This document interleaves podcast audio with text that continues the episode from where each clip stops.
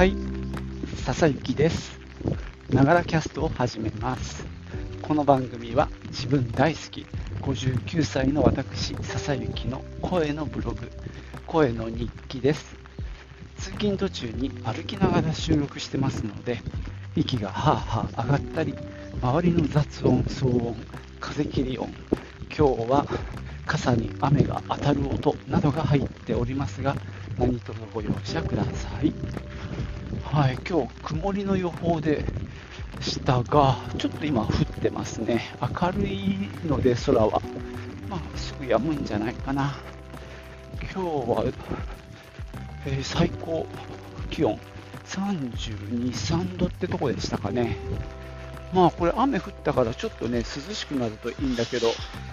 わかんないね。日が照ってくるとむわってね、あの、蒸してきますからね。蒸し風呂になっちゃうかもしれないです。さて、えー今日はですね、えーっとね、昨日我が家に設置した関心ブレーカーについてお話ししようと思います。じゃあ行ってみよう。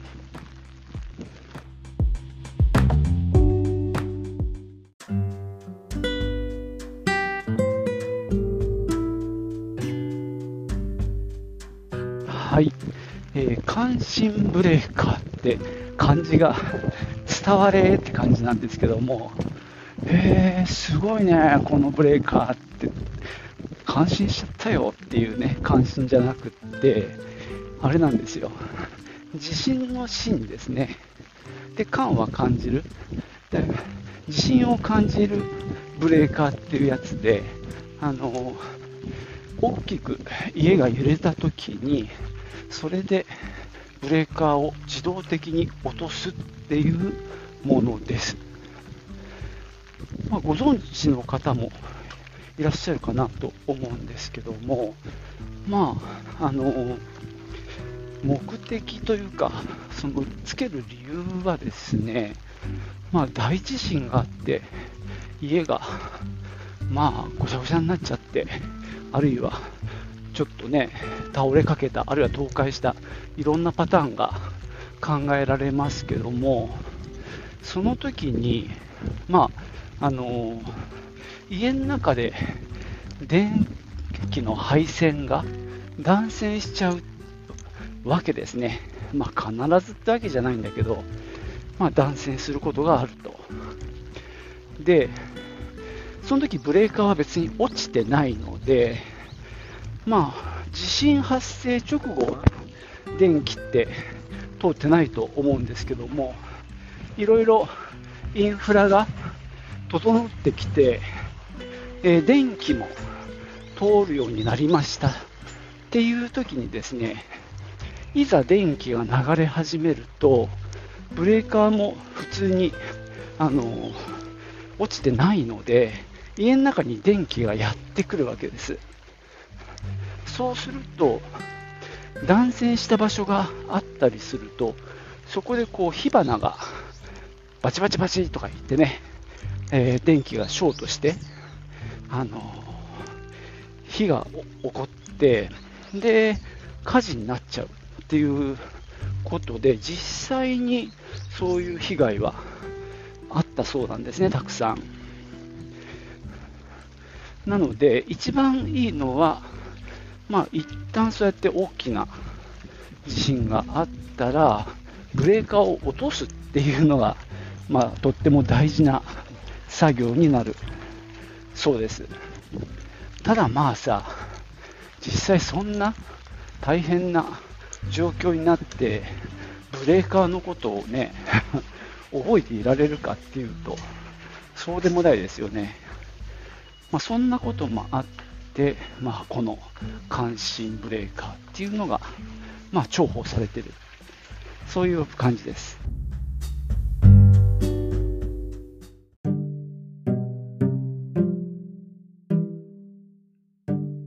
えーこの感震ブレーカーの設置に関しては、静岡市が、えーと補助を出すっていうね、あの話をずっと前からしていまして、でよく回覧板で回ってくるんですよ。であーつけなきゃねなんてかみさんと話をしていて、もう何年やってるかな、その話を。もう4、5年 やってるかもしれないんだけど、でまあ、今回いよいよね、設置できたんだけど、その、なんでそれをやらないか、やらなかったかっていうと、あのえーとね、補助補助はマックスいくらですって2分の1だったかな、なんかまあ、条件はあるんですけども、その申請に必要なのが、その工事店の見積もりだっていうんですね。でその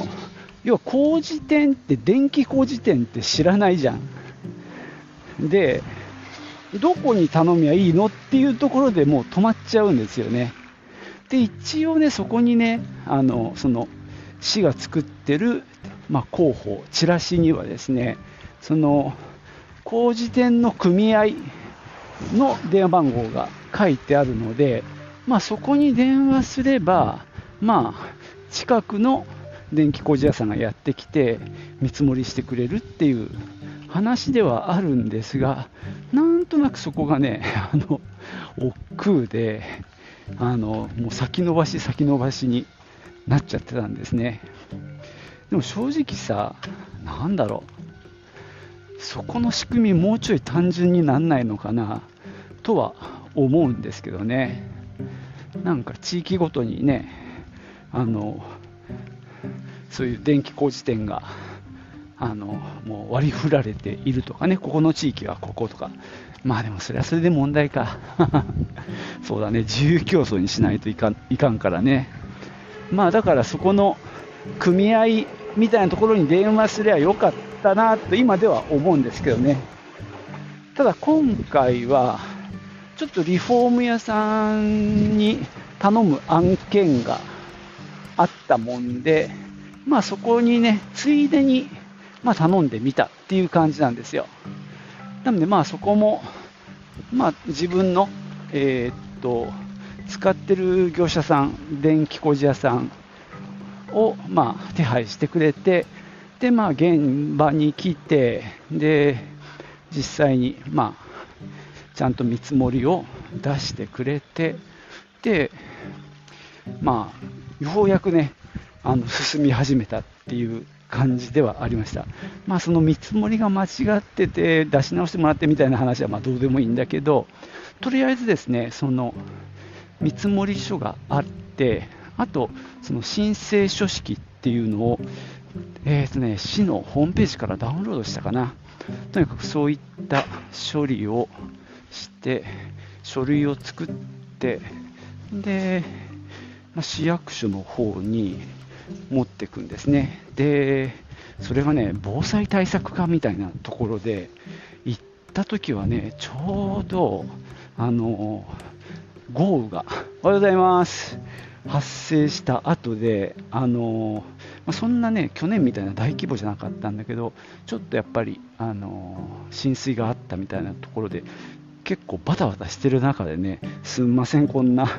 あの今やんなくてもいいような申請のためにね、あのお時間取らしちゃって悪かったんだけどっていう感じで、まあ、申請をしました。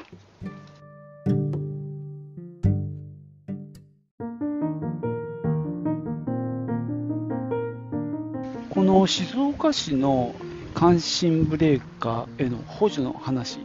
今ちょっとね、これリンク貼っときますけども、もう少し詳しく説明すると、まあ、すでに住んでいる人、まあ、私がそうですけどね、もしくは、えー、まあ、静岡市内ですけど、えー、新築する人が対象ですね。で、えー、っと、すでに住んでいる家の、まあ、場合は、えっとね、その設置に関する経費の3分の2以内の1000円未満切り捨てで上限2万5000円ですね。だからもう3分の2まで出るっていうのはまあなかなかありがたいですけどね。で、上限は2万5000円ということなので、まあ、あの、金額によりますけどもね。で、えー、新築の場合はね、えー、もう1万円って決まってるみたい。うん。で、1世帯につき1回限りっていう条件のようです。で申請はその見積もりのほかにまあなんだろう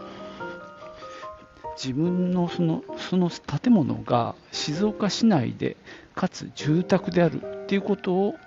えー、証明するとかですね。であと申請書類、まあ、見積書はさっき言いましたね。であと写真を撮るみたいな流れで申請しました。でねえっとしばらくして2週間ぐらいかなしてからえっと OK ですっていう返事が来たので、その後、まあ、実際に発注工事っていう流れになりますね。で、先日工事が、まあ、無事終わったんで、この後ですね、また何か書類と、あれかな、写真みたいなものをつけて提出すると、まあ、補助金が振り込まれるといった流れになるかなと思いますね。まあ何かと面倒ではありますけども、まあそれでもね、安くつけられるのはとってもありがたいのでね、あの活用したいと思います。ちなみにうちの職場でこの話したら全然ピンとくる人がいなかったんですよ。あれって思ったんですけどね、地域性があるのか。なんかうちの地域は、あの、毎年回覧板でこのお知らせが回ってくるんですよね。だからまあ、市内に住んでる人はみんな、えー、とっくに知ってるもんかと思ってたんですが、意外に知られてなかったっていう感じですね。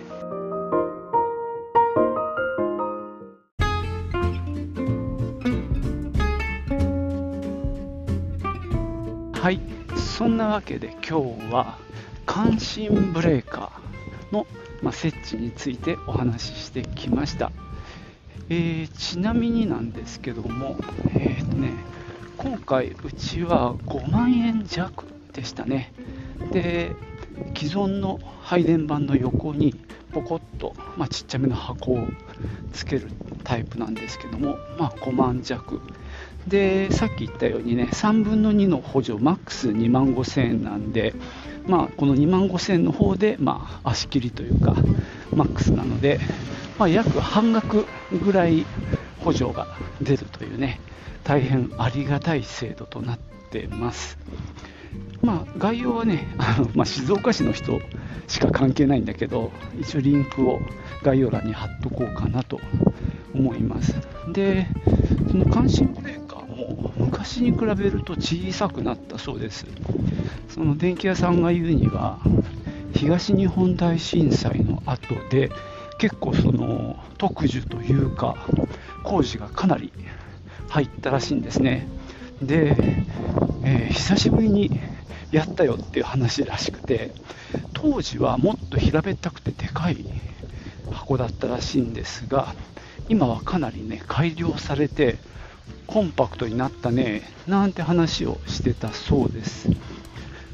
まあね、コンパクトってどうよ。うん。まあ、スマホぐらいのサイズですけども、まあ、厚みはね、まあまあありますよ。うん。まあ、スマホぐらいの厚みっていうのかな。あの、